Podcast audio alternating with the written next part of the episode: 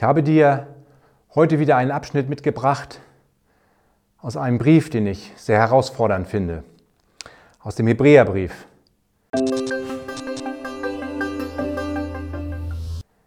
Vor kurzem habe ich darüber gerade einen Impuls gehalten und ähm, ich fand ihn immer sehr schwierig, weil er sich auf das Alte Testament bezieht, eine Verbindung zum jüdischen Glauben zieht und äh, für mich da so ein bisschen schwergängig war.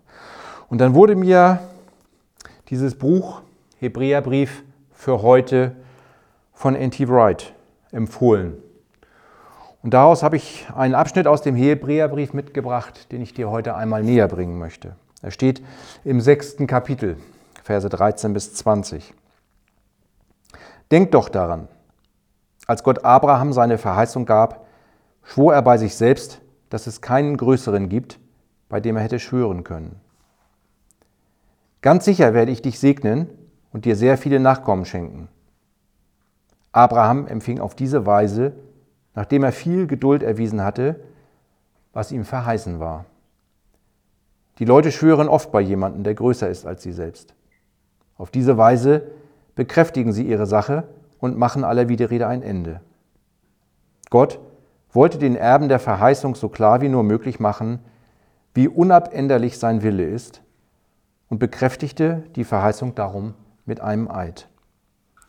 So haben wir zwei unabänderliche Dinge, in welchen Gott nicht lügen kann. Es gibt allen von uns, die Rettung gesucht haben, einen zuverlässigen Grund an der Hoffnung festzuhalten, welche vor uns liegt. Diese Hoffnung ist für uns wie ein Anker, sicher und verlässlich und erreicht bis zum innersten Ort hinter dem Vorhang. Dorthin ist Jesus uns vorausgegangen unseretwegen. Beim ersten Durchlesen sicherlich ein schwieriger Text.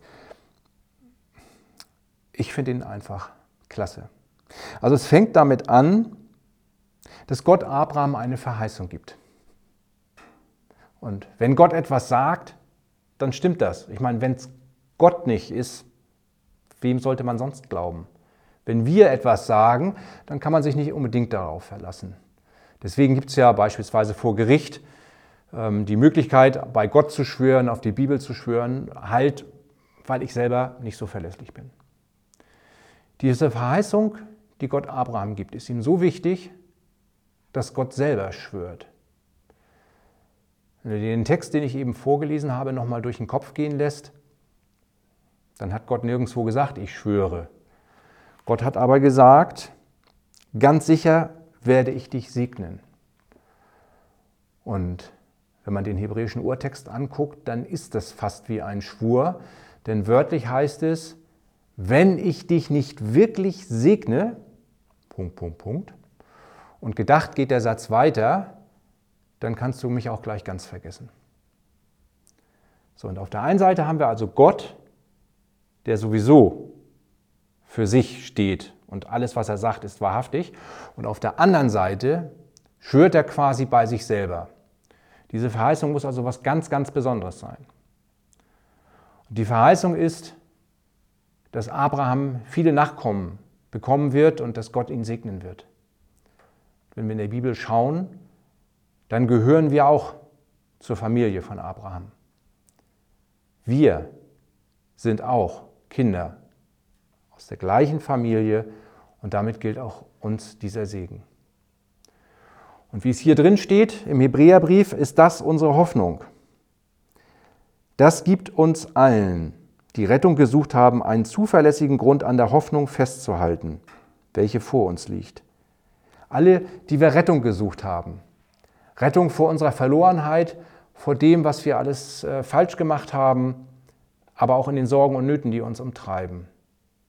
Da finden wir wirklich Rettung, weil Gott zu seinem Wort steht und uns segnen möchte. Und das ist diese Hoffnung. Und dann kommt ein wunderschönes Bild, das so in der Bibel wirklich einzigartig ist. Diese Hoffnung ist wie ein Anker, an dem wir festhalten können. Was ein Anker ist, muss ich, glaube ich, nicht groß erklären. Ähm, aber dennoch, ein Anker hält ja nur, wenn er irgendwo auf dem Grund fassen kann.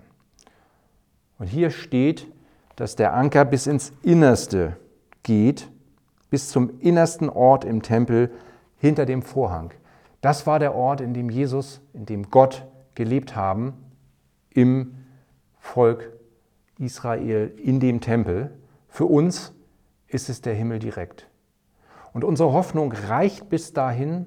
Jesus selber hält im Himmel den Anker und hat gesagt, nichts und niemand wird dich aus meiner Hand reißen. Und von daher wünsche ich dir für den heutigen Tag, dass du an dieser Hoffnung festhältst, dass du versichert bist, dass Jesus der Anker ist, der dich hält und der dafür Sorge tragen wird, dass du irgendwann zu Jesus, zu Gott nach Hause kommst. Ich wünsche dir einen gesegneten Tag.